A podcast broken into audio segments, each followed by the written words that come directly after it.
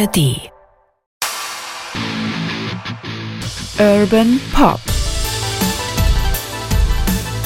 Musiktalk mit Peter Urban. Und dann sage ich, äh, Graham, wie kam denn das, dass ihr jetzt wieder zusammengekommen seid? Ja, so ist es doch sicher. Die Musik hält uns dann doch zusammen, sagte er mir dann da. Und so kam 77 dieses Album zustande.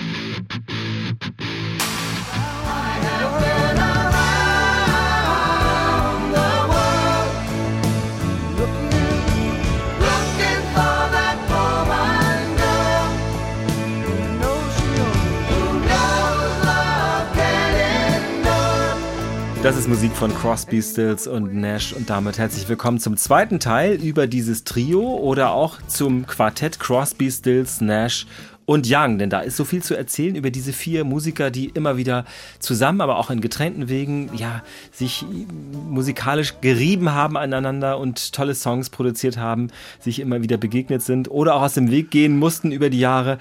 Ganz viel zu erzählen, das haben wir auch schon im ersten Teil gemacht, über dieses Quartett und über das Trio auch. Herzlich willkommen, Peter Urban. Hallo Oke. Mein Name ist Oke Bandixen und ich komme aus der NDR Kulturredaktion. Wir haben im ersten Teil die äh, Geschichte erzählt, wie sich diese Musiker, diese vier Persönlichkeiten getroffen haben. In Kalifornien, ja, sagen wir mal genau zum Höhepunkt der Hippie-Zeit, möchte man sagen, im Jahre 67, 68, 69 war es dann soweit, dass das erste Album erschien, 70 dann das eigentliche Quartettalbum Déjà Vu. Und wir haben erzählt von den Wurzeln dieser vier Musiker, die ja so ganz unterschiedlich gewesen sind und haben erzählt bis zum Jahr 1974 zur großen Stadiontournee von Crosby, Stills, Nash Young. Und diese war die allererste, möchte man sagen. Genau, also da, man muss schon nochmal zurückverfolgen, dass die Band sich eigentlich 1970 getrennt hat und eigentlich keine gemeinsamen Aktivitäten gemacht haben, sehr erfolgreiche Soloalben. Und dann kam doch wieder das Bedürfnis, ein Album zu machen, das scheiterte, aber eine Tournee wurde gemacht, eine Riesentournee, eigentlich die erste große Stadiontournee, die es überhaupt gab. Ich glaube, die Rolling Stones haben gleichzeitig oder ein bisschen später solche Konzerte in Stadien gemacht. Das war noch nicht so angesagt damals. Das war der Beginn dieser ganzen Entwicklung, die man bedauern mag, weil ehrlich gesagt, ich finde Konzerte in Stadien nicht so schön.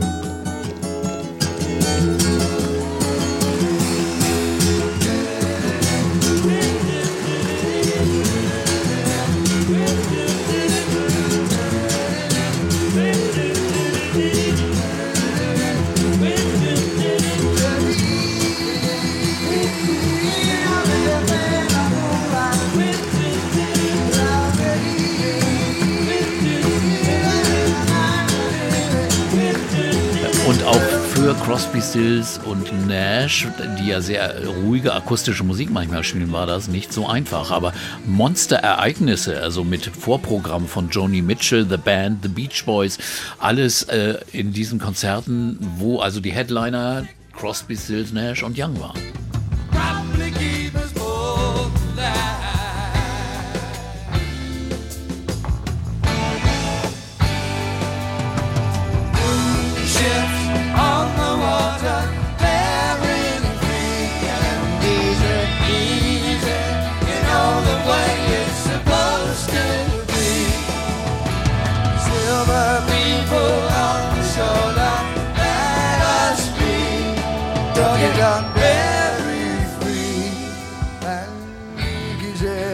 Viele haben sich ja noch im Kopf, dass äh, ja auch die Beatles zum Beispiel in, in Footballstadien gespielt haben, aber da ja. die, die Stadion, also die Beschallungstechnik noch nicht so weit war, diese, dieses Shea Stadium Konzert vor Augen oder womöglich zumindest, wo es ja auch sehr viel gekreischt wurde, mhm. das heißt, und die Beatles sich selbst nicht gehört haben ja. und auch die Rolling Stones haben das ja immer erzählt, dass sie quasi sich selbst nicht gehört, die hätten spielen können, was sie wollten. Ihre Musik war nicht zu hören, sie haben sich selbst nicht gehört, deswegen gab es diese Konzerte in dem Sinne nicht. Ja, so also groß. die Technik hat sich da schon verbessert und der Organisator Bill Graham, der führende Konzertveranstalter in Amerika, der hat schon dafür gesorgt, dass auch die Musiker zufrieden sein konnten. Aber wir haben schon auch in der letzten Folge noch besprochen, wie atmosphärisch zerstörerisch diese Tournee für die Band war. Also keine persönlichen Kontakte mehr, Drogen, Exzesse, absolute Geschichten, die kann man sich ja in den Büchern oder in Artikeln nachlesen.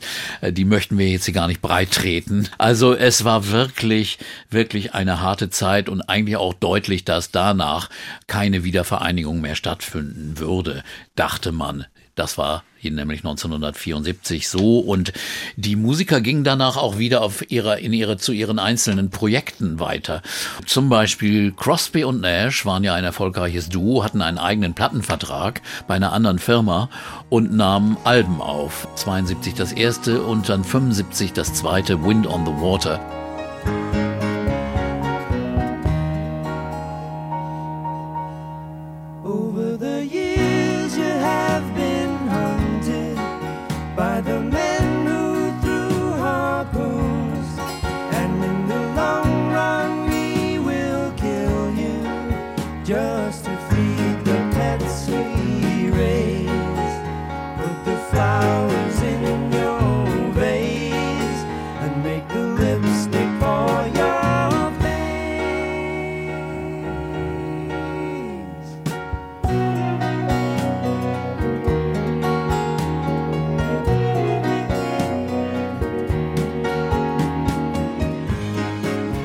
Schönes Album, was also auch äh, wieder die Segeltourneen, die äh, Graham Nash und David Crosby auf Grahams Schiff unternommen hatten, aber auch mit wirklich feinen, feinen Songs.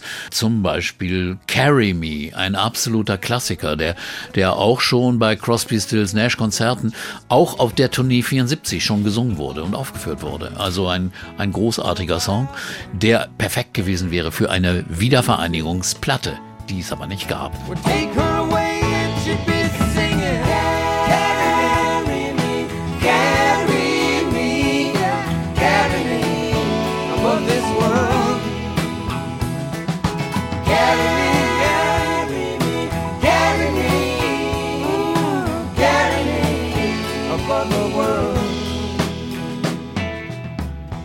Diese Duo-Tätigkeiten zwischen Crosby und Nash, die zeigen ja auch, dass die beiden bei allen Exzessen, die es da auch gegeben hat und auch womöglich äh, Genervtheiten, die beiden waren schon eine Einheit. Die waren ja. sehr, sehr eng befreundet mhm. und haben auch ein bisschen auf sich gegenseitig aufgepasst, vor allem Nash auf Crosby, nehme ich mal an. Ja. Und die anderen beiden, also Steven Stills, aber auch eben Neil Young, waren schon irgendwie mit einer anderen Dynamik unterwegs. Also die beiden mhm. blieben bei ihrem akustischen äh, Grundgerüst, möchte ich sagen, und bei diesem tollen Harmoniegesang, den ja. ja diese ganze Geschichte immer ausgezeichnet hat. Also diese tollen, reibenden, sich ergänzenden Harmonien die äh, ganz toll rauskommen, finde ich auch. Das hatte etwas mhm. von eben auch von den Everly Brothers oder von Simon Garfunkel oder mhm. so ähnlich. Das hat schon mhm. immer noch das so weiter bewahrt, ne?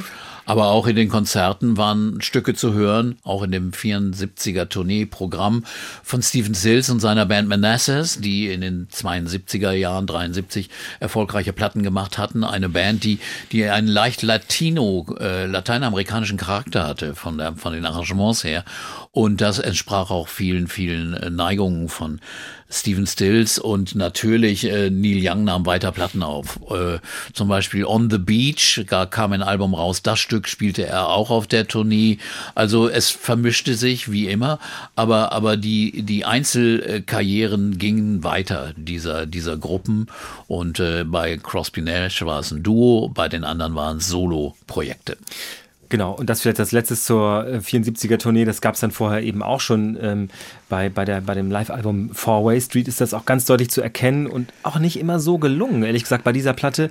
Das, es gibt so zwei äh, Gesichter sozusagen. Einmal Lieder auch von Soloalben und dann spielen die anderen eine Begleitband. Mhm. Womöglich es kommt eine Harmonie nochmal dazu oder eine zweite. Oder eben richtige Crosby, Stills, Nash oder Crosby, Stills, Nash und Young Songs, wo mhm. eben diese Dynamik dieser vier Persönlichkeiten voll zum Tragen kommt. Und ich finde, das kann man schon unterscheiden. Ja, aber es ist eben auch das, die Intention, glaube ich, dieser Musiker gewesen, ihre eigenen Produkte gleichzeitig auch als Gesamtbild der Band vorzustellen. Äh, andere Bands haben das immer getrennt. Solo-Projekte und Bandprojekte. Hier geht das wild durcheinander und offensichtlich auch in der Absicht. Große Egos, und da gibt es ja dieses wunderbare Zitat über die 74er Tournee. Yeah. When the ego flies with the dove. Flies with the, with the dove. Eine Zeile eigentlich angelehnt an eine Zeile aus Love the one you're with. Wo es eigentlich heißt When the eagle flies with the dove, also genau. ein Friedenssong. Also, ja, da, die vier die, fliegenden Egos. Die Egos flogen und äh, flogen weiter und weiter und äh, irgendwann äh, näherten sich die beiden Gruppen, man könnte ja beinahe sagen, Stills Young und Crosby Nash wieder an.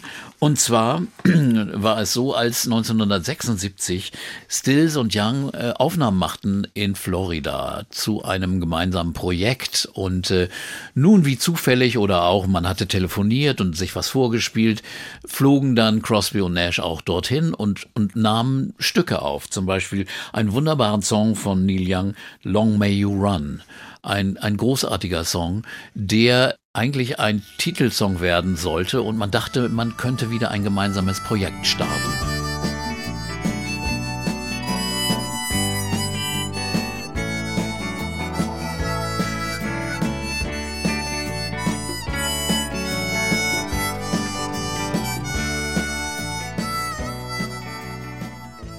Dann äh, kam aber schon wieder dazwischen, dass man sich stritt.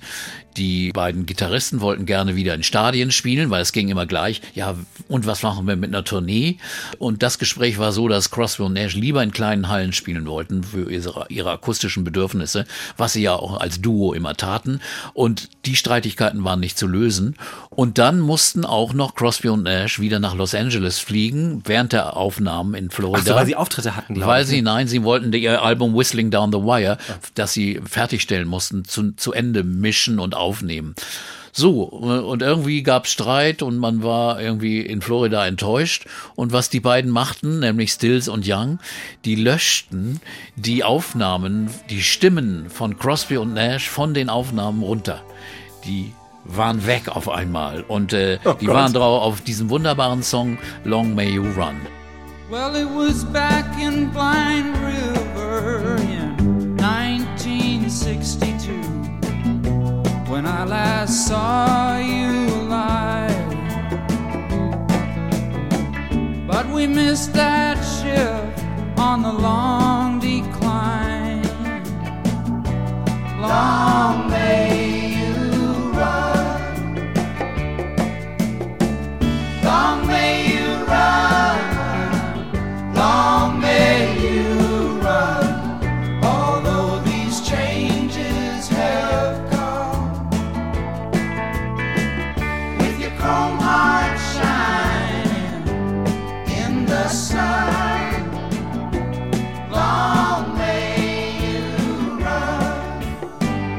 Und als das Album dann als Stills Young Band erschien, waren Crosby und Nash da nicht mehr drauf, sondern die Stimmen sangen irgendwelche anderen Menschen.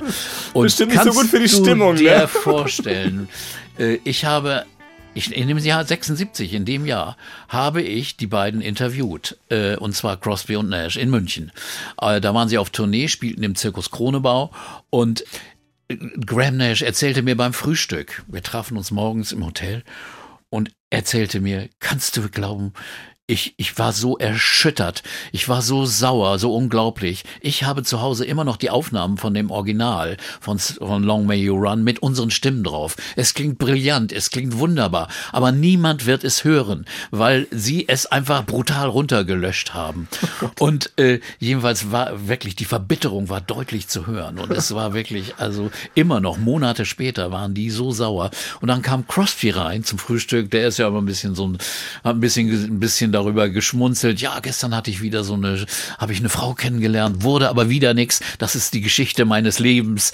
Und äh, immer so, es ist immer tragisch bei mir. Und als er dann hörte, dass wir über diese gelöschten Aufnahmen sagten, da sagten wir, ja, das ist wie das, wie, wie unsere Watergate-Affäre. Also die Nixon-Tapes und die Watergate-Tapes, die gelöscht wurden angeblich. Das waren, das ist unsere Episode dazu. Und äh, jedenfalls äh, waren die beiden stocksauer, und e Nash sagte dann, also, ob wir noch mal jemals wieder zusammenkommen, weiß ich nicht.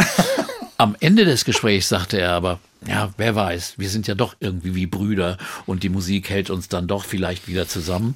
Und in der Tat, im Jahr danach gab's dann wieder das nächste Projekt. Es ist nämlich dann Folgendes passiert, dass Stills und Young gingen auf Tour, um die Platte zu promoten und auf Tournee zu spielen, die Stills Young Band. Irgendwo mitten in der Tour hatte Neil Young wieder mal keine Lust, hat sich kurz gemeldet und gesagt, glaube, er hat, er hat ein Telegramm geschickt oder irgendeine Nachricht Genau, hinterlassen. ja, ja. ja, du, so passieren die Dinge manchmal. Man, äh, man denkt, die Sache entwickeln sich so, sie ent- entwickelt sich aber anders. Äh, Ich bin jetzt weg. Eat a peach war, war dann das letzte Wort. Und, und Stills musste mit dem Rest der Band, die sie hat zusammengeführt hatten, musste, musste diese Konzerte alleine zu Ende spielen, weil es gab ja einen Vertrag. Und Young war einfach weg. So, das war das Verhältnis zu Still Young. Das war dann erstmal Das war zerstört. auch, auch nicht so richtig gute Stimmung. Und insofern kamen sie dann doch 77 zusammen für ein Trio-Album. Das Genau, aber ich will noch mal eben ergänzen, Ne? in der Tat, diese, diese Absage von Neil Young Ja. hat er später, übrigens hat ihm auch später, er, hat, er wurde natürlich auch gefragt, wie war das denn mit diesen Ja. gelöschten Stimmen eigentlich? Und er hat dann auch ein bisschen, kann ja auch sehr mürrisch sein, gesagt, ja, war glaube ich doch ein Fehler. Also, war, war, aber in dem Moment fühlte sich das richtig an und so, Ja. so intuitiv oder so sprunghaft ist Neil Young, glaube ich, dann auch als Typ so. Ja. Und äh, ich habe das im ersten Teil schon erwähnt, er sagt das auch immer von sich selbst, er sei eben ein fahrender Sänger. Und er sagt, so sind Musikanten, Ja. so, so beschreibt er es, die kommen und gehen. Und Leute, die auch so sind, die verstehen das auch. Aber ich, also es gibt ja auch Verträge in diesem Fall. Ja. Es sind immer sehr viele Leute doch äh, vor den Kopf gestoßen, wenn er sich so benimmt. Das Ja. muss man schon sagen. Und irgendwie, ich weiß nicht genau, wie das kam, dass man 77 wieder zusammenkam. Ich habe später Graham Nash, wir haben auch telefoniert. Äh, aus irgendeinem Anlass äh, hatten wir, hatte ich ein Telefoninterview und dann sage ich, äh, Graham, wie kam denn das, dass ihr jetzt wieder zusammengekommen seid? Ja, so ist es doch sicher, die Musik hält uns dann doch zusammen, sagte er mir dann da.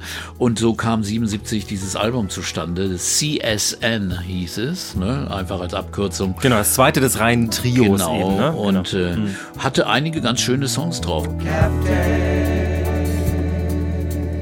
What are we hiding from? You've been hiding from the start. Did some lover steal your heart? Or did the full moon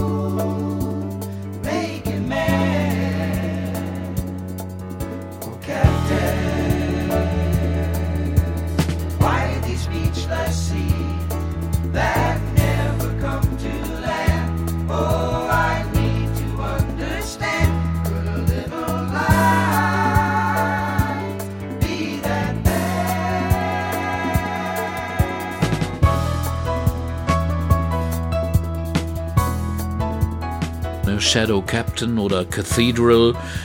Ein Song, den, wo auch Graham Nash mal so richtig offen war über seinen Drogengebrauch. Er hätte angeblich LSD genommen und hätte sich vom Fahrer fahren lassen und wäre vor der Winchester Cathedral gelandet und hätte da die Kath- Kathedrale angeschaut. Open up the gates of the church and let me out of here. Too many people have lied in the name of Christ for anyone to heed the call. Too many people have died in the name of Christ, and I can't believe it all. Standing on the grave of a soldier that died in 1799. And the day he died, it was a birthday, and I noticed it was mine. Also seltsame Dinge, die bei ihm dann vorgingen. Deswegen hat er diesen Song geschrieben. Naja, seltsame Hintergründe. Aber ein wunderbarer Song ist drauf, Just a Song Before I Go. Ein wirklich großer Hit auch und ein hübscher Song. just a song before I go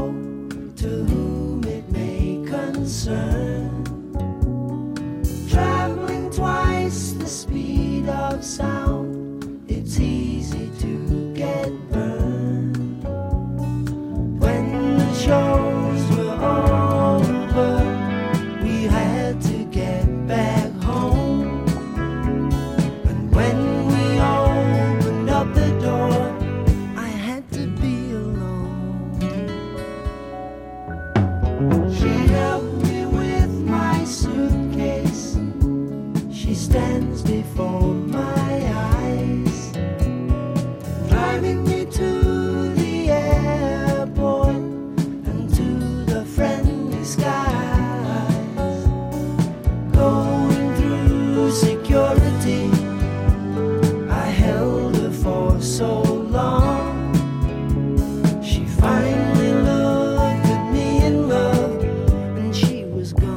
Ich habe gelesen in, in Graham Nashs Autobiografie äh, Wild Tales, dass er eine Wette eingegangen ist, um diesen Song zu schreiben. Und zwar jemand, äh, ah. hat auch mal eine Zeit lang auf Hawaii gelebt. Ich weiß nicht, ob er da immer noch ein Haus hat oder so. Auf jeden Fall äh, hatte er noch eine Stunde Zeit, bevor er seinen Flug gehen sollte. Richtig. Und er hat gesagt, kannst du in einer Stunde einen Song schreiben? Und Graham Nash hat gesagt, klar.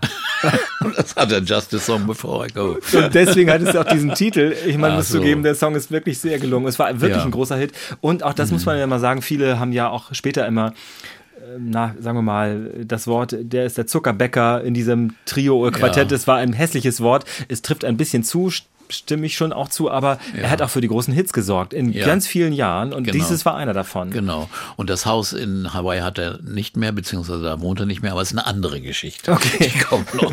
ja, wir müssen, wir, ja, wenn wir man dann die Bandgeschichte anguckt, das haben wir im ersten Teil ja auch schon bemerkt, man kommt leicht in so ein Klatschniveau. Ja. Das lässt sich nicht ganz vermeiden, weil das auch so eine verwickelte, man hat zwischendurch das Gefühl, man ist beim musikalischen Denver-Clan gelandet oder so. Und ich habe gedacht, ehrlich gesagt, bei Fleetwood Mac sei es schon kompliziert gewesen, weit gefehlt. Ja. Hier ist es kompliziert. Ja, genau. Weil später kommt es dazu, nämlich noch, dass, das, vielleicht ist das ein bisschen zu großer Schritt, aber wie ich versuche Ja, lass uns den ja. Schritt später machen. Lass aber lass uns jetzt hier beim nächsten Album Genau, das, da, da, wollte ich gerade zu kommen. 82. 82. Da hieß es nämlich, es sollte erst ein Duo-Album werden, zwischen Nash und Stills. Von wegen, das hatten wir ja noch nicht. Nee, das war neu, ne?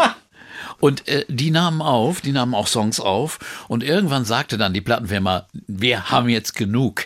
Ihr Schluss mit diesen Solo-Dingern, weil die hatten gar kein Interesse, immer noch mehr Solo- oder Duo-Alben zu machen. Die wollten das Produkt Crosby, Stills, Nash das verkaufte sich verkaufen, besten, natürlich. Ja. Ja, ja. Ne? Mhm. Und dann haben sie irgendwie den damals schon in sehr im Drogenwahn versunkenen äh, Crosby aktiviert. Der hat auch dann nur einen Song beigesteuert, äh, Delta heißt der. Äh, einer seiner letzten großen Songs in der Zeit, weil er hat dann jahrelang nichts mehr geschrieben.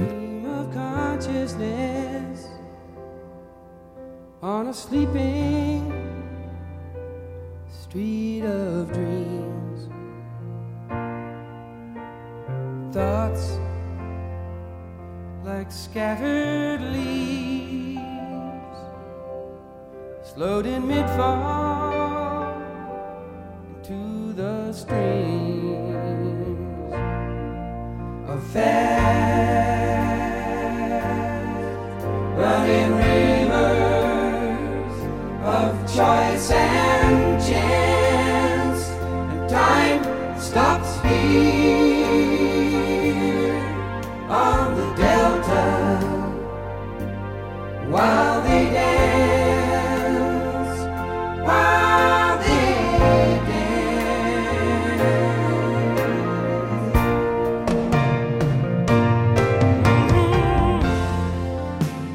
Und äh, er hat auf einigen Aufnahmen noch mitgesungen, aber auch nicht auf allen Songs. Genau, das Album heißt Daylight Again, 1982 ja. ist es erschienen. Mhm.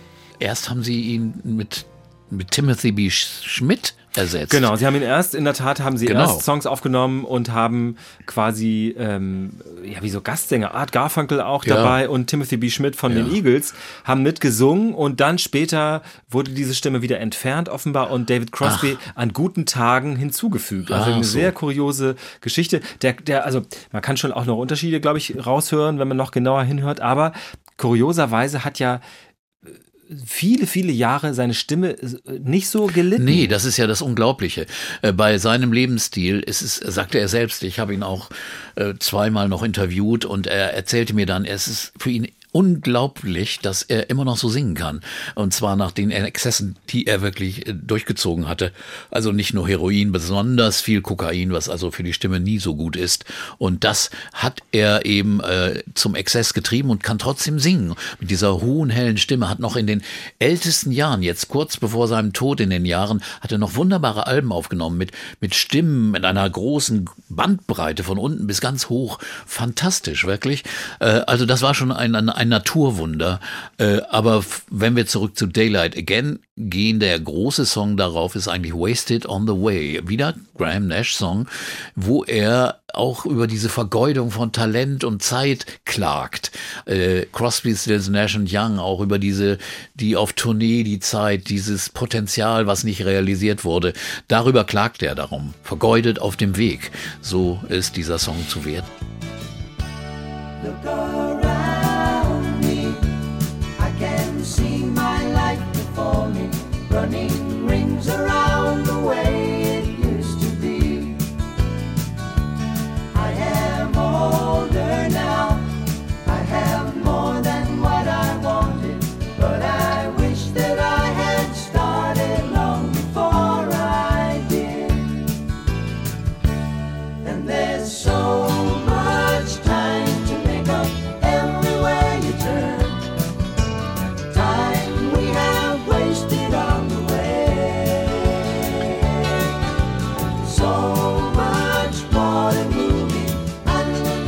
Man muss natürlich auch sehen, dass diese äh, drei Männer auch alle natürlich älter geworden sind, logischerweise, und natürlich auch schon einen Preis dafür bezahlt hatten. Die hatten alle diese Drogenerfahrung, sie hatten mehrere Trennungen hinter sich und andere Verluste zu verkraften. Sie waren alle aber auch Väter geworden. Das Ja. ist auch nicht ganz unentscheidend. Mhm, das war, glaube ich, dann schon ähm, Ende der 70er Jahre so, aber trotzdem hatten sie womöglich auch eine andere Einstellung. Es wirkt, also diese Songs sind schon schön, aber es wirkt auch ein bisschen melancholisch, Ja. ein bisschen resigniert sogar manchmal, finde ich. Ja, bei Stills ist es so, der ist auch ein bisschen ruhiger geworden. Er hatte Veronique Sanson äh, geheiratet, französische Sängerin, Singer-Songwriterin, sehr, sehr großes Talent. Ihr, sein Sohn Chris ist auch Musiker geworden, kommt aus dieser Beziehung. Irgendwann hat er dann wieder angefangen zu trinken. Das wurde dann in den 80ern wieder äh, ziemlich schlimm, aber, aber in der Zeit ging es gerade. Und äh, wie gesagt, das Album war okay. Äh, es war kein großer Riesenwurf, aber man konnte auch so- solide auf Tournee gehen damit und man, man spielte weiter. Got out of town on a boat going to southern islands. Sailing to reach before a following sea. She was making for the trades on the outside. And the downhill run to Papa Ete. Off the wind on this heading line, the Marquesas. You got 80 feet of a water line, nicely making way. In a noisy bar in Avalon, I tried to call you. But on a midnight watch, I realized why twice you ran away. Think about, think about how many times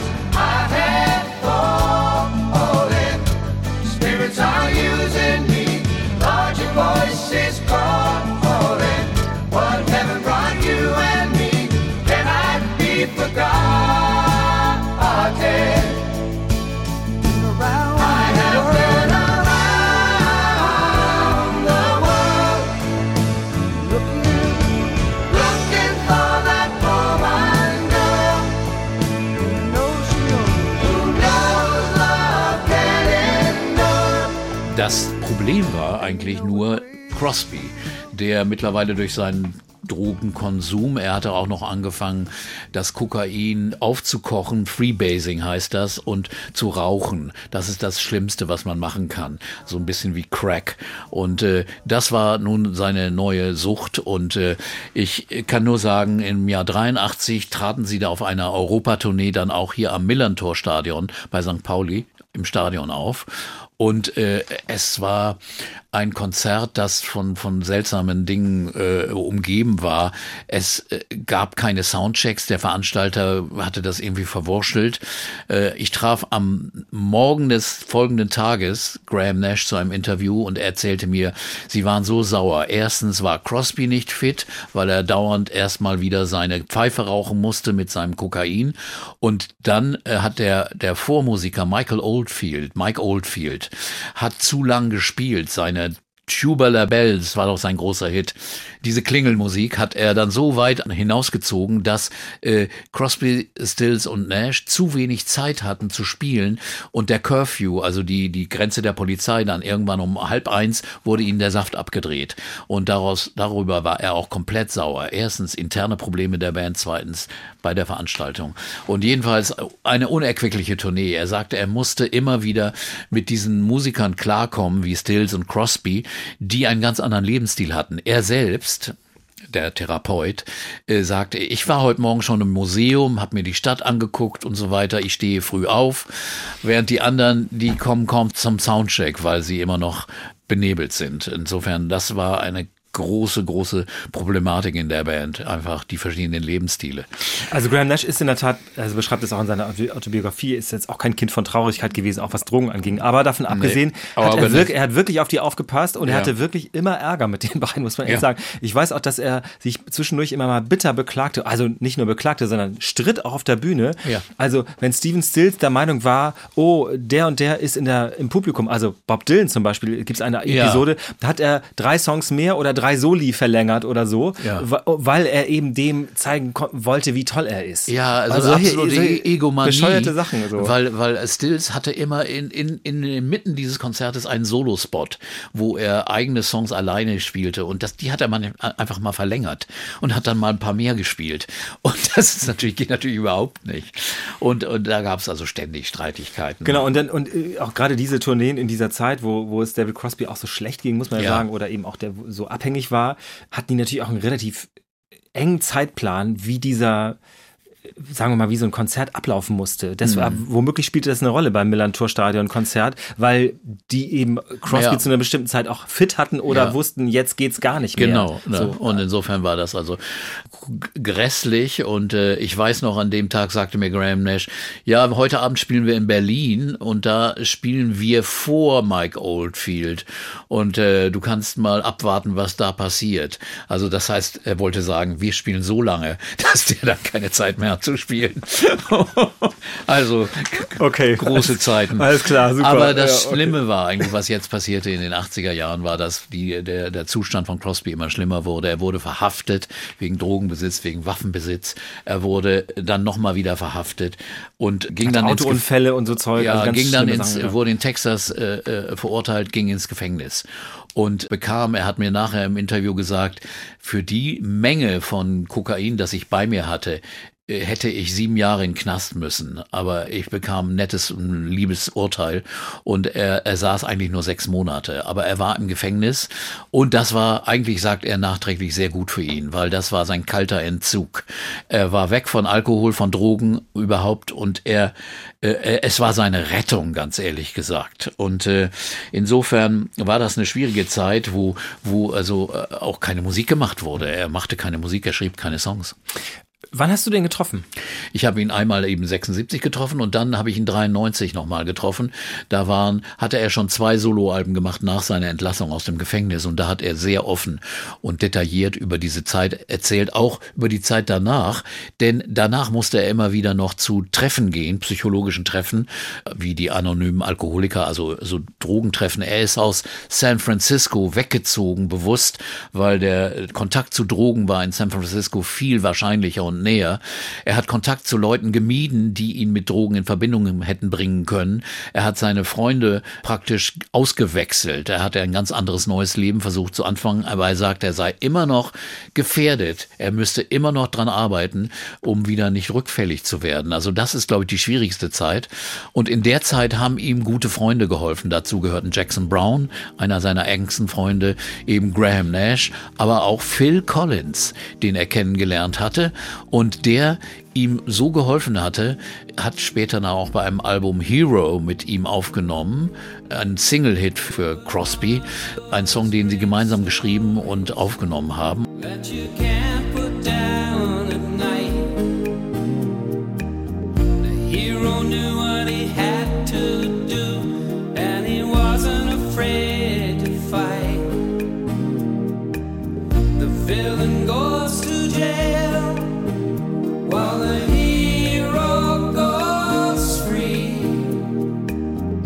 I wish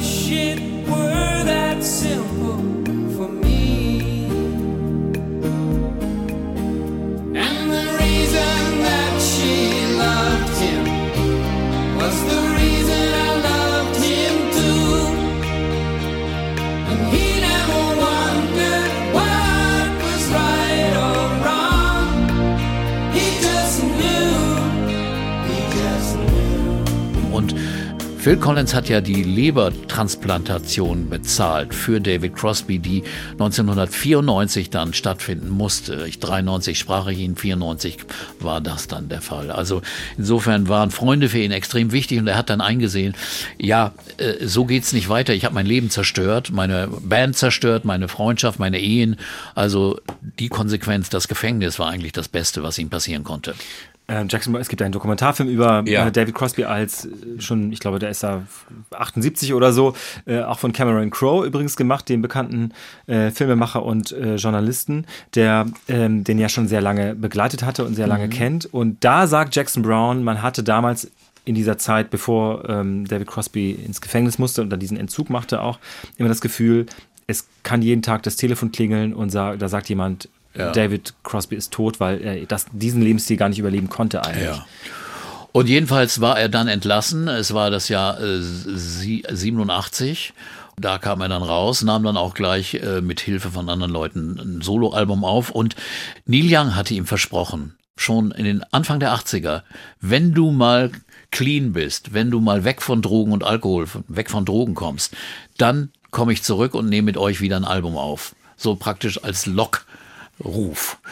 Und daran hat sich, haben sich die Leute, die. Also Neil Young hat sich dran Neil gehalten. Young hat sich dran gehalten und sie haben dann 89 ein Album aufgenommen, American Dream heißt das, wieder als vereintes Album, als zweites Crosby, Stills, Nash und Young Album und äh, allerdings das ist auch nicht so gut Na, gelungen. richtig stark ist das nicht, Nee. aber das ist schon ein Ding, dass die das so, dass das trotzdem so, ich wusste die Nee. Umstände vorher jetzt nicht vor dieser Ja. Vorbereitung, aber ich finde erstaunlich, dass das überhaupt, dass das überhaupt gegeben hat. Das Ja. ist schon, ist schon irre. Also es ist da, sind da ein, zwei gute Songs drauf. Compass von Crosby, ein eigener Song, der wieder anfing, Songs zu schreiben überhaupt. Das war ja schon ein Wunder. Und American Dream, ein Song von Neil Young selbst, der, der auch äh, in dem typischen Neil Young-Stil ist. Aber äh, was mir dann Crosby auch erzählt hat, halt, in der Zeit war Stills in einer großen Krise, war absolut als Alkoholiker hilflos und, und auch unproduktiv. Und, und Crosby in seinem sehr ehrlichen und deutlichen Ton sagte dann, also es war eine Katastrophe, was der für Songs angeliefert hat. Auch für die, für dieses Album American Dream oder auch für das nächste Live It Up, das wurde noch schlimmer. Katastrophale, schlechte Songs. Äh, der einzige, der wirklich nichts lieferte, war Stills. Also er hat wieder mal, äh, er sag mal, er war nicht demütig. Er hat dann auch wieder rumgemeckert über seine Kollegen. Aber er hatte recht. Die Songs, die Steven Stills da lieferte für die Alben, waren wirklich nicht gut. I was with you, you were alone. Now I'm standing here. Wisdom came only after you'd gone, so I'm starting all over with a tear in my eye. I just never thought you'd disappear.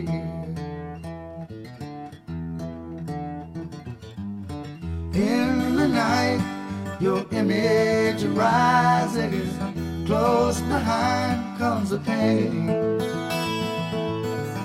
I hope I'm dreaming cause it hurts so bad when I reach out for you. I'm alone in some room. Ich finde, ich finde, ähm, das ist das Album, was danach, äh, das ist ein Trio-Album dann, Live It Up, Ja. 1990, Ja. Crosby, Stills, Nash. Oh, das, schlecht. ja, ist nicht besonders gut, aber das, was ich am lustigsten finde, ist das Cover. Ich muss es jetzt sagen, ich muss Ach mal so. eben beschreiben, das ist eine Mondlandschaft und auf der sind drei, vielleicht kannst du das vor Augen, sind drei Spieße und da sind Ach Würstchen ja. drauf. Ja, Und was hinten fliegt ein vierter Spieß mit einem Würstchen, fliegt weg. Das ist Neil Young. Ah.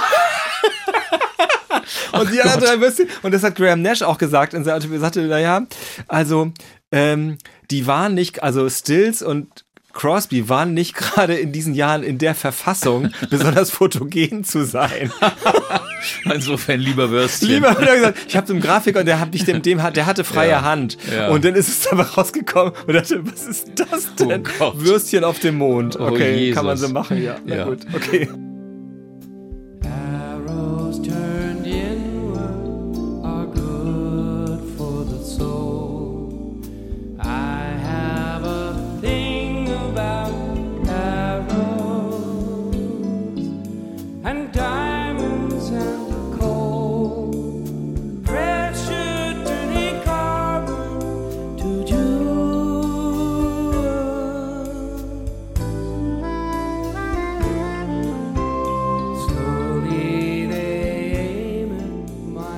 Aber jedenfalls, die Songs waren nicht ganz so groß, aber man ging trotzdem wieder, äh, Man ging immer wieder auf Tournee, auf Tournee ja. Und ja. war dann wieder aktiv. Warst du enttäuscht von diesen Alben, nach diesen beiden? ganz ehrlich gesagt. Ich, ich habe immer mal ein, zwei Stücke gespielt in meinen Sendungen, aber dachte, mein Gott, das hat jetzt die Größe verloren. Vor allen Dingen, sie begingen auch manchmal diesen Fehler der zu glatten Produktion, der typischen End-80er-Produktion mit vielen Synthi-Drums und künstlichen Sounds.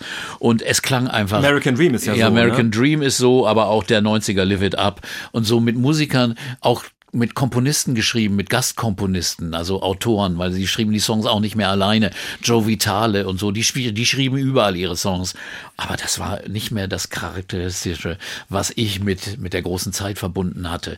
Da war ich schon ziemlich enttäuscht, muss ich sagen. Und äh, da waren manchmal die Soloalben natürlich, waren die produktiver und kreativer. Aber äh, so ging das nun weiter. After the Storm war ein nächstes Album, 1994. Da waren wieder bessere Songs drauf von Crosby. Ich finde zumindest, äh, Ja. einige finde ich ganz toll. Ja. Also Camera gefällt mir sehr gut. Camera, Das genau der ein, Song. Hat auch wirklich einen ganz anderen Dreh und man denkt, oh, da ist er wieder irgendwie, ne? Genau. I rode my bike to town today, wobbling down the path. Knew the kids would see me. I love it when they laugh. And I wish I were could slice time like a knife, seeing stories in the faces and crystallizing life. Wish I were a camera. I wish it all the time. Gives my eyes a reason. It gives my life a ride. Geistreich, es hat auch diesen leichten Jazz-Touch, finde ich, Ja. so ein bisschen was Und Rhythmisches. anderes. da kommt nämlich eine neue Inspiration dazu, eine neue kreative Seite, die einfach wieder wie ein Wunder ist. Crosby hatte einen Sohn, dessen Mutter in den 60er Jahren hat diesen Sohn zur Adoption freigegeben. Crosby wusste nicht davon. Und irgendwann 1993 oder 92 stand ein Mann vor seiner Tür, sagte, er war da schon 38, ich bin dein Sohn. Äh, Ich habe rausgefunden, dass du mein Vater bist. Und es war äh, der Sohn James Raymond, der den, das ist der Sohn, der der Name seiner Adoptiveltern. Äh, Sein Sohn James, der aber nicht mit Vorwürfen kam nach dem Motto, warum hast du mich allein gelassen? Warum hast du nicht verhindert, dass ich adoptiert werde oder so?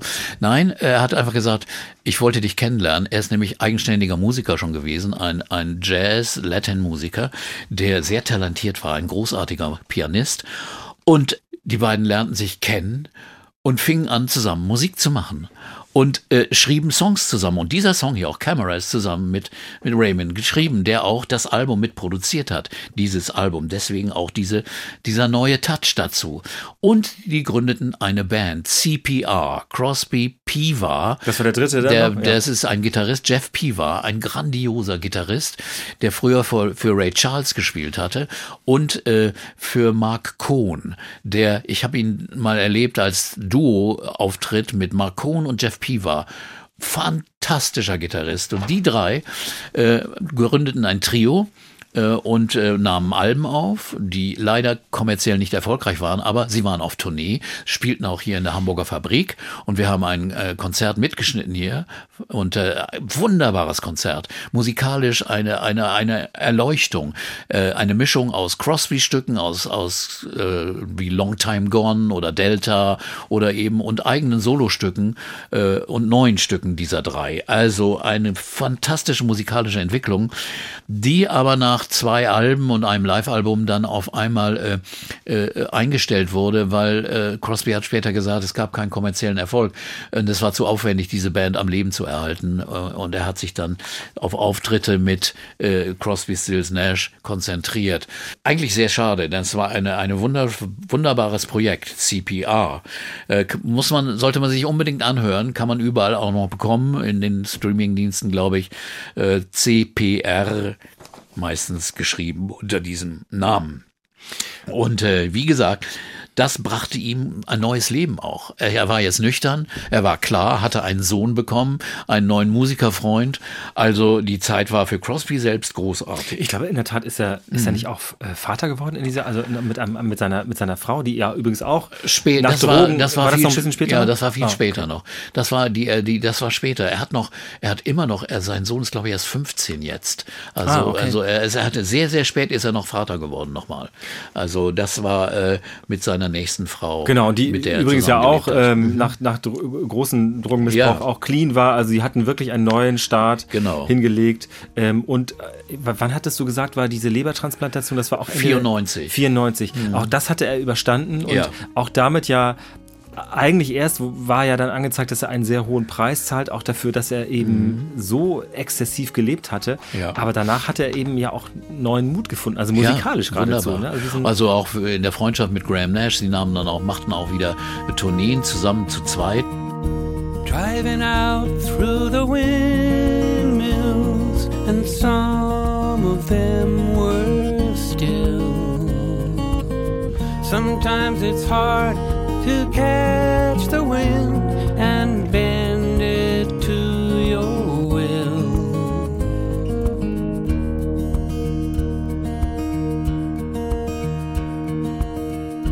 even though it's hard to know just how the story ends. The road is long and it takes its time, on that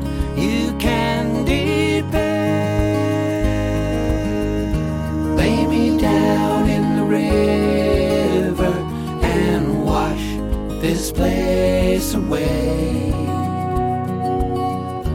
Break me down like sand from a stone. Maybe I'll be whole again one day.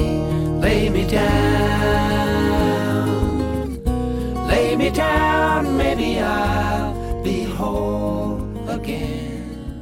Und äh, nahm auch ein Crosby Nash Album 2004 nochmal auf. Aber davor müssen wir nochmal über das aller, allerletzte Crosby, Stills, Nash und Young Album sprechen. genau, Und das heißt Looking Forward. Ja. Eigentlich äh, sehr hoffnungsvoll, finde ich. Ja, und das war äh, 1999. Morning has come with the first rays of sun breaking through our window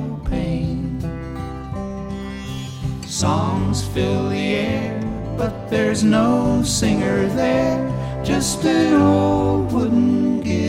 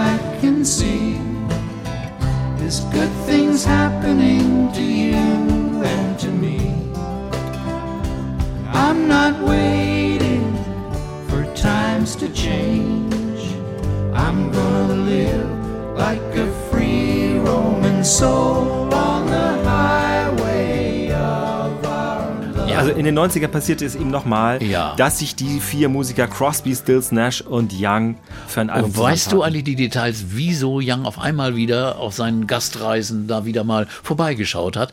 Ich glaube, es war so, er, er hat denen die einige Songs vorgespielt und die fanden den, die Songs toll. Und man redete mal wieder und dann sagte er, oh, lass uns doch doch gemeinsam aufnehmen. Und da sagte also auch Neil Young konnte ja manchmal auch sehr großzügig sein, nach dem Motto, ja, ich habe diesen Song, der heißt Looking Forward, auch wirklich ein fantastischer Song, äh, nehmen wir den noch gemeinsam und veröffentlichen wir ein, ein drittes Quartettalbum. Und so kam es dann. Allerdings, ehrlich gesagt, die besten Songs sind die Neil Young Songs da drauf. Äh, Slowpoke und Looking Forward, grandiose Songs. Unglaublich. Morning has come with the first rays of sun breaking through our window pane. Songs fill the air, but there's no singer there, just an old.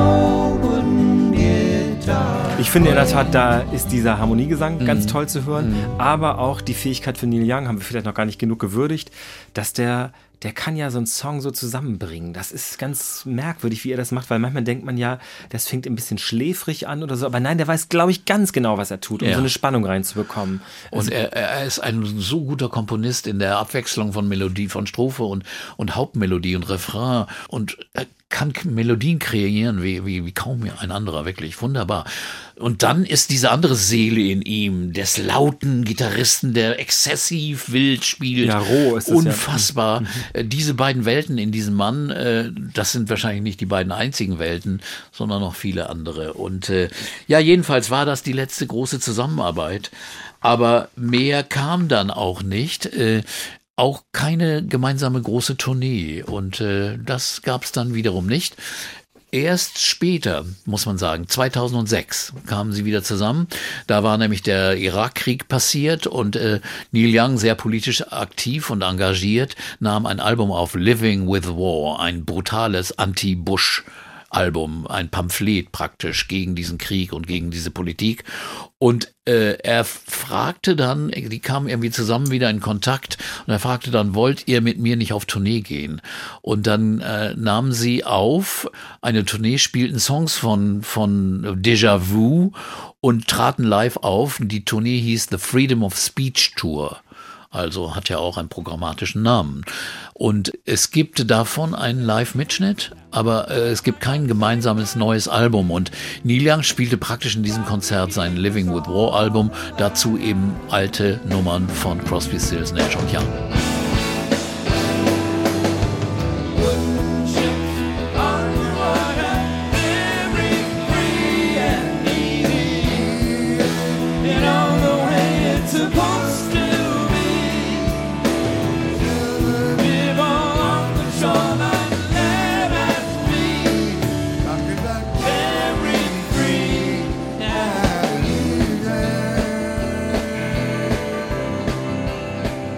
Aber ein politisches Statement, eindeutig auch von dieser Ja, Band und äh, ich glaube, sie singen auch, äh, das ist dann, ähm, ich glaube, ein umgedichteter Song, ähm, Let's Impeach the President. ja. Und das ist natürlich auch Ja. ein bisschen einfach zu haben, aber das hat eben immer noch dieses, wir sind das Gewissen der Gegenkultur. Äh, Ja. diesen Anstrich hat es ja. Und das hat, das ha- haben sich, glaube ich, auch einige abgewendet danach, weil sie ihm das nicht gut fanden. Aber trotzdem fand ich das recht stark, muss ich sagen, Ja. dass sie da so agiert haben. Also total glaubwürdig. Let's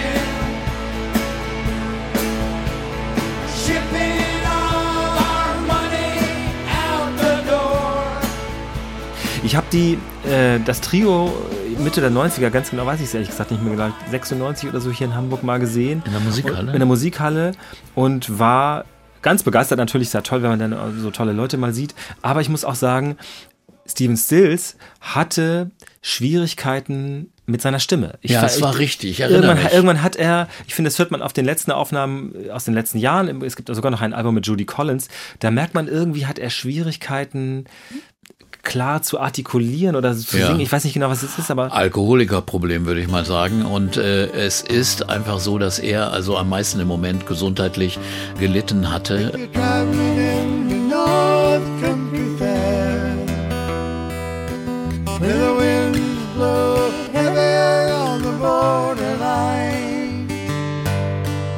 You're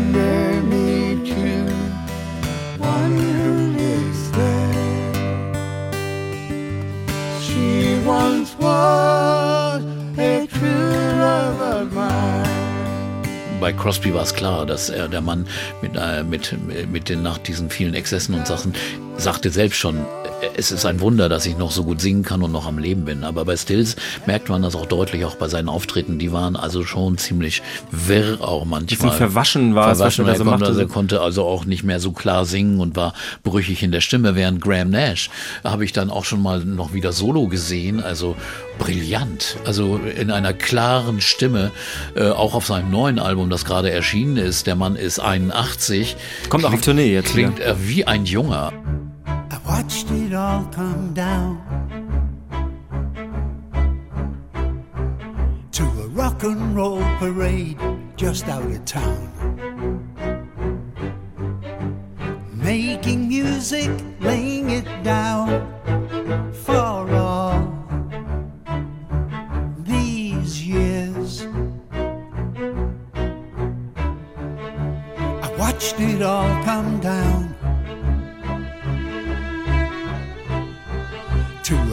paperweight at the business end of town.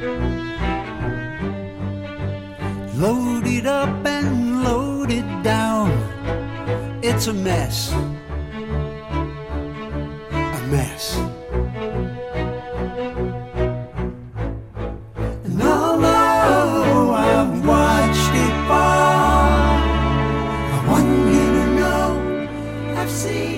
Also es ist unglaublich, aber auch live.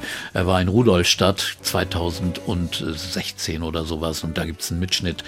Ganz, ganz, ganz, Ja, kommt ganz, jetzt in ganz die wunderbar. Elbphilharmonie, ist auch schon ausverkauft hier in Hamburg. Und in Retrospektive sollte man auch schon mal sagen, war das politische Engagement der, dieser Musiker immer sehr groß. Also Graham Nash und Crosby haben zum Beispiel Muse gegründet mit Bonnie Raitt zusammen. Ja, Musicians Union for Safe Energy heißt Okay, es. weil das ist gegen Atomkraft, Genau, ne? ja. Alles klar. Okay, also ja. das war eine An- Anti-Atomkraft-Initiative, Muse, äh, Musicians Union äh, for Safe Energy oder auch die New- No Nukes Konzerte wurden von ihnen organisiert zusammen mit Jackson Brown. Also das war, da waren sie federführend und waren immer aktiv, aktiv, aber auch äh, die Konzerte für die Bridge School für behinderte Kinder, weil äh, Neil Young hatte selbst einen behinderten Sohn oder hat einen behinderten Sohn und äh, äh, hat da war da sehr extrem engagiert immer in der in der Arbeit für Behinderte und sozial Benachteiligte. Also der äh, waren sie immer sehr führend eigentlich unter Musikern. Und deswegen ist dieses Engagement in den 2000er Jahren auch nicht so überraschend. Es ist immer noch so. Die Bridge School Konzerte waren auch in den danach nochmal immer äh, Konzerte, die Neil Young gab und dann kam immer wieder Crosby mal vorbei oder Graham Nash und sie sangen dann mit. Dann gab es äh, immer wieder Soloprojekte, wie, wie gesagt, auch von Crosby. In den letzten fünf Jahren hat er, glaube ich, fünf Alben aufgenommen. Mit jungen Musikern, auch mit Jazz-Fusion-Musikern wie Snarky Puppy und äh, Rebecca Stevens. Fantastische Musiker. Und stilistisch äh, schwebte er da zwischen seinen eigenen typischen Songs und jazzigen Songs. a slice of time curling, peeling back from the edge of the night.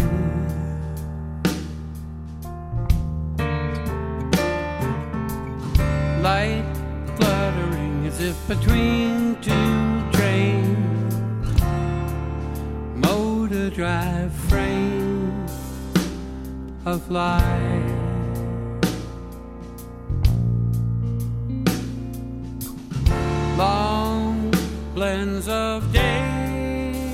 Aber er sagte irgendwie in Interviews, ich muss die Zeit nutzen. Ich kann jetzt nicht warten auf Crosby, Stills, Nash. Äh, äh, Ich muss die Zeit nutzen und jetzt will ich Musik machen und hat diese Alben einfach aufgenommen. Denn äh, seine manchmal sehr laute Klappe hat dafür gesorgt, dass das Verhältnis der Musiker untereinander in den 2011er, 12er, 15er Jahren kaputt gegangen ist. Er hat einfach Dinge gesagt, die einfach nicht gut waren. Neil Young trennte sich von seiner Frau nach vielen, vielen Jahren. Peg. Peg. Und natürlich Crosby, der jetzt mittlerweile schon lange wieder mit derselben Frau zusammen war, war da einfach äh, sehr, sehr schroff in seinen Kommentaren. Denn er mochte die neue Frau von Neil Young nicht, den Daryl Hannah. Daryl Hannah, die Die Schauspielerin. Schauspielerin, die Ja. früher mit Jackson Brown auch lange zusammen war, ihn dann schmerzlich verlassen hat. Und Jackson ist ein bester Freund von David Crosby. Also Ah, daher der Wind, okay. sie hatte keine gute Karten. Zweiter Teil Denver Clan jetzt. Ja, und, äh, und, und wie gesagt, sagte er, also mit dieser, mit dieser Frau könne doch dieser, mit sein Freund Neil nicht zusammen ja sein, die wäre doch, und er sagte wirklich böse Worte über sie.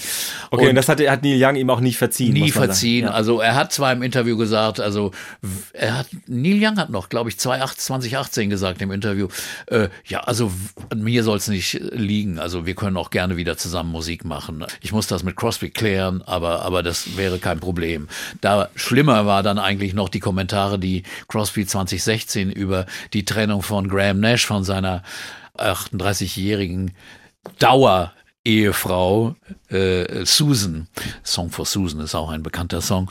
Äh, Susan, äh, da trennte sich Graham Nash und äh, war dann zusammen mit einer Fotografin, lebt in New York, verließ Hawaii und verließ seine Frau. Und äh, Graham Nash hat kürzlich noch gesagt in einem Interview, was meine Kinder zu meinem neuen Werk sagen und zu meinen Fotografien. Er ist ein erfolgreicher Fotograf und zu meinem Buch weiß ich nicht. Meine Kinder reden nicht mehr mit mir, seitdem ich mich von ihrer Mutter getrennt habe. Das hat Crosby natürlich auch mit einem Kommentar versehen.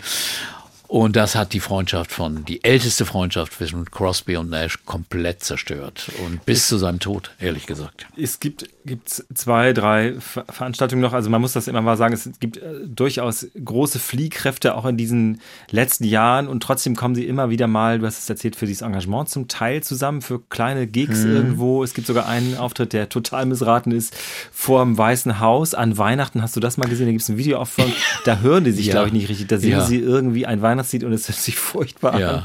Ich glaube, auch Steven Stills ist da das Problem, weil der nicht richtig den Ton trifft und damit können die anderen natürlich singen, wie sie, so schön singen, wie sie wollen. Ja. Das geht einfach nicht. Ja. Gut, das darf, kann passieren. Aber ähm, dieser schon erwähnte Dokumentarfilm Remember My Name von äh, Cameron Crowe über David Crosby, der glaube ich 78 ist, zeigt ja. einen alten, gebrechlichen Mann. Ein bisschen trauriger Film, finde ich, der auch starker Diabetiker ja. war, später ganz viele gesundheitliche Probleme hatte, aber sagte, ich muss auf Tour gehen. Ja.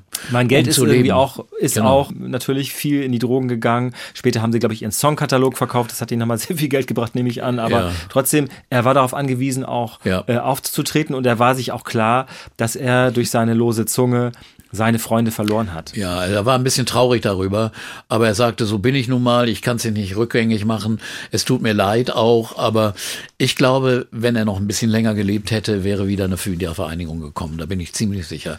Und ich glaube auch Graham Nash hat sehr, sehr liebevolle, freundliche, liebe, tolle Worte gesagt nach dem Tod, aber das hilft uns allen nicht weiter. Nein, aber ein letztes noch dazu, gerade weil Graham Nash Interviews dazu gegeben hat zu seinem neuen Album.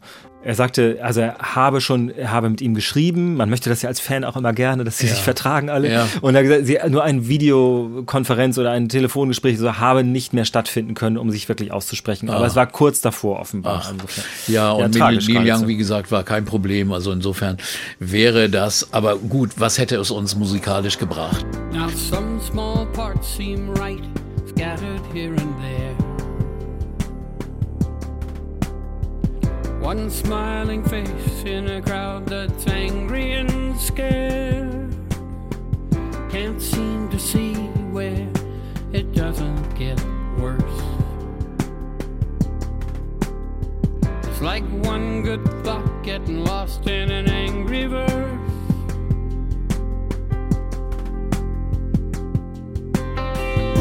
I try to write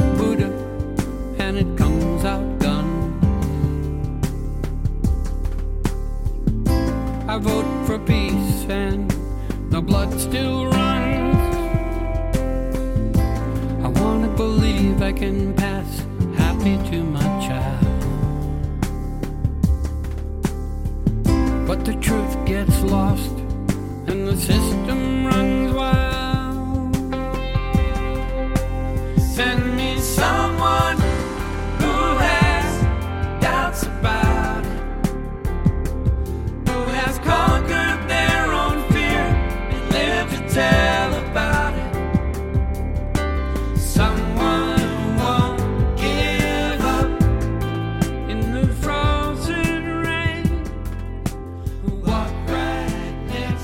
Crosby selbst war in einer wunderbaren Form, der noch bis kurz vor seinem Tod ganz, ganz großartig gesungen hat. Es gibt noch Aufnahmen aus seinem letzten Jahr, äh, Live-Aufnahmen, unfassbar gut. Graham Nash ist noch gut dabei, Stills, wie gesagt, wissen wir nicht. Neil Young ist noch in großer Form, immer noch. Und insofern hätte es vielleicht musikalisch auch noch ganz spannend werden können, aber was reden wir davon?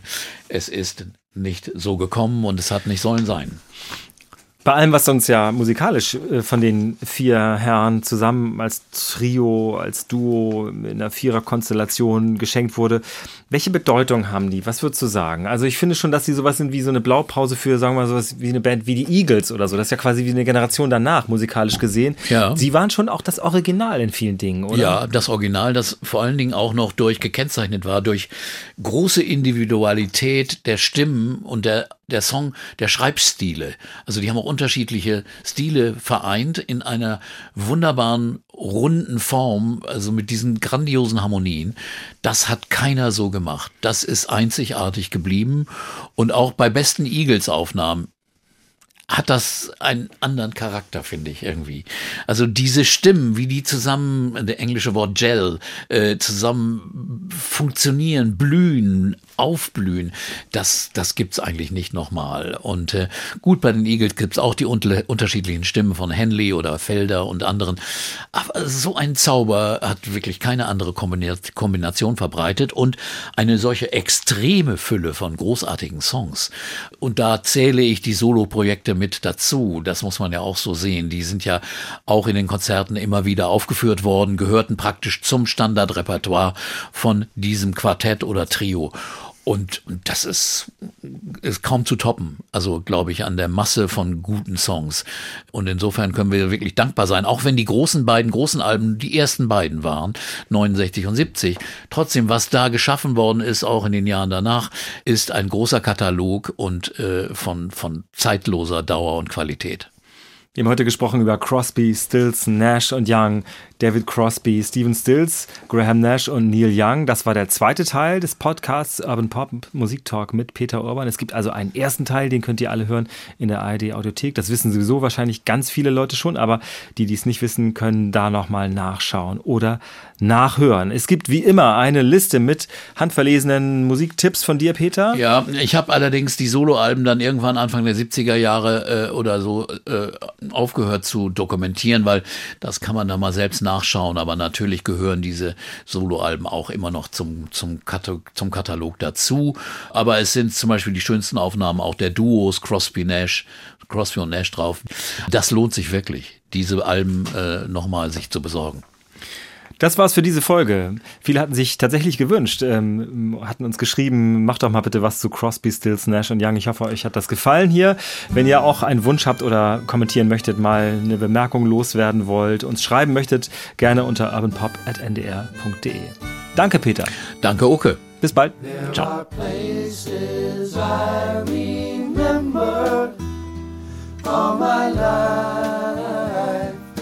some have changed, some forever, not for better. Some have gone, and some remain. All these places have their moments with lovers and friends I still can recall. Some are dead and some are living. In my life, I've loved them all. Nach einem langen Tag ist etwas Spannung manchmal genau das Richtige. In der ARD Audiothek finden Sie jede Menge spannende Unterhaltung. Eigentlich wissen wir recht wenig über Banksy. Das will ich mit meinem Podcast ändern. Ich will herausfinden, wer dieser geheimnisvolle Banksy ist und was er wirklich will. Jetzt die ARD Audiothek App downloaden. Dank Rundfunkbeitrag werbefrei und ohne weitere Kosten.